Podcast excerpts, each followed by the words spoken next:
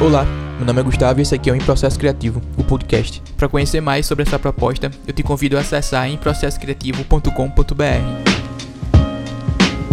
Eu nunca fui disciplinado e eu achava que isso era bom. Na arte também. Eu era influenciado por caras como Bukowski, Hemingway, Kurt Cobain, John Fante, e para mim que apenas consumia a arte desse pessoal e obviamente não convivia com eles, tinha a ideia de que isso de disciplina não existia na vida desse pessoal. Pelo menos é o que eu imaginava, até ler como Hemingway escrevia. Hemingway escrevia a partir das 6 da manhã, todo dia, até meio-dia, de pé. E lendo um livro de crônicas de Bukowski, o capitão saiu para o mar e os marinheiros tomaram conta do navio. Numa das crônicas lá, Bukowski diz que Hemingway queria vencer alguma coisa por escrever desse jeito. Não só Hemingway quis vencer alguma coisa por tratar a escrita com tanta rigidez e disciplina assim. E quando eu falo escrita, entenda como seu emprego, sua arte, seu trabalho criativo e por aí vai. O que depois eu percebi é que esse conceito de disciplina que eu tinha era um modelo exclusivo e único a ser seguido, padrão para todo mundo. E só existia esse modelo. Mas todos esses caras que me inspiraram e de certa forma foram em alguns são ainda referências para mim e que por terem as vidas tão tortas e desajustadas, eu quis acreditar que neles e na forma com que eles trabalhavam e tratavam o fazer de suas artes não tinha nenhum tipo de disciplina. Só que eu tava errado. Porque é preciso disciplina para sentar e escrever durante 4 horas por dia, como Bukowski ou como Hemingway, que escrevia de pé todos os dias, das 6 da manhã até meio-dia. É preciso ter certa organização para que isso se sustente ao longo dos anos. Todos esses caras que me inspiravam mantinham certa estrutura para que eles pudessem desenvolver a arte que eles faziam. E aí não importava quão desajustadas, tortas e sem regras a vida deles pessoal parecia ser. Eles eram profissionais.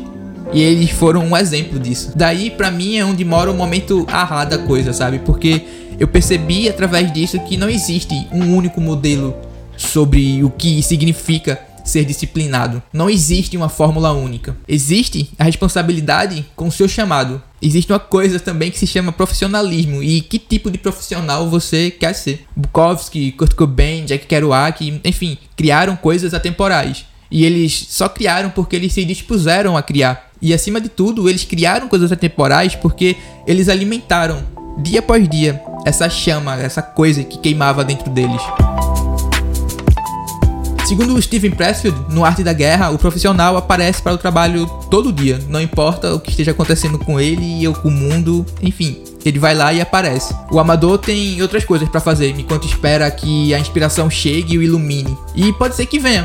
Pode ser que dele saia o próximo Na Estrada ou o próximo 2001, porque fazer arte, criar também tem esse lance mágico, essa coisa inesperada e momentânea e que acomete todo mundo que se dispõe a criar. Mas se eu quero me tornar um profissional que não precisa depender da inspiração para criar, eu preciso tratar essa minha criação ou eu preciso tratar esse meu processo criativo com respeito e dedicação. E eu não trato com respeito, muito menos com dedicação, quando eu não priorizo e me disciplino para criar o ambiente que mais vai me favorecer para praticar a minha arte. Por isso eu tenho lutado contra essa minha natureza nada profissional e amadora para cultivar algum nível de disciplina, porque afinal de contas eu sei que é preciso. Para mim, ser disciplinado passa primeiramente por entender e aceitar quais são os meus limites, porque o que não falta são pseudos gurus na internet fazendo vídeos sobre disciplina, certo?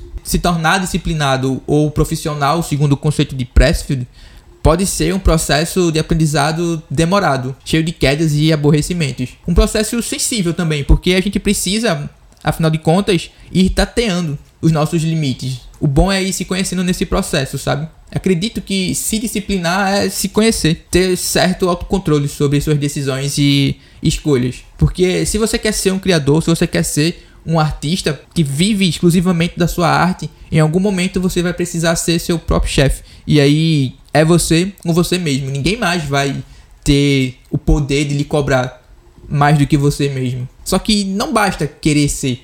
O que eu tenho aprendido é que é preciso construir esse ambiente favorável à sua prática, o seu desenvolvimento, o seu treino, a partir do seu contexto. Eu gosto muito da ideia central do livro Hábitos Atômicos de James Clear.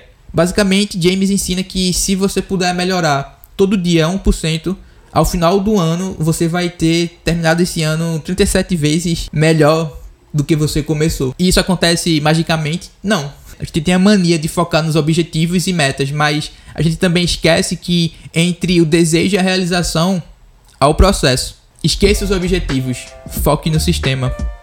James nos ensina. Fazer uma escolha 1% melhor ou 1% pior parece insignificante no momento, mas ao longo dos momentos que constituem uma vida inteira, essas escolhas determinam a diferença entre quem você é e quem você poderia ser.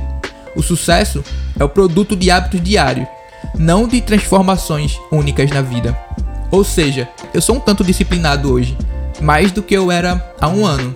E para ter esse nível aceitável de disciplina que eu tenho hoje, eu precisei passar por 365 dias. O mesmo acontece em relação à minha escrita, à minha forma de fazer vídeos, enfim, a minha forma de fazer a minha arte. Hoje eu sou melhor do que eu era há 5 anos. Mas para chegar aqui, esse resultado que você está assistindo, eu precisei passar por 1825 dias de melhorias, de aprendizado, de erros, de acertos e, enfim. Tuas referências, assim como as minhas referências, não nasceram prontas. Elas foram construídas. Elas passaram por um processo de construção. Não pensa que o tempo para tu já passou.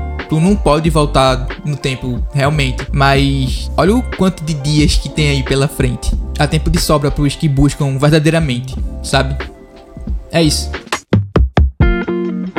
Se esse episódio fez sentido para tu, te peço para que tu compartilhe ele com alguém que você acha que também precisa, sabe? Assim como você.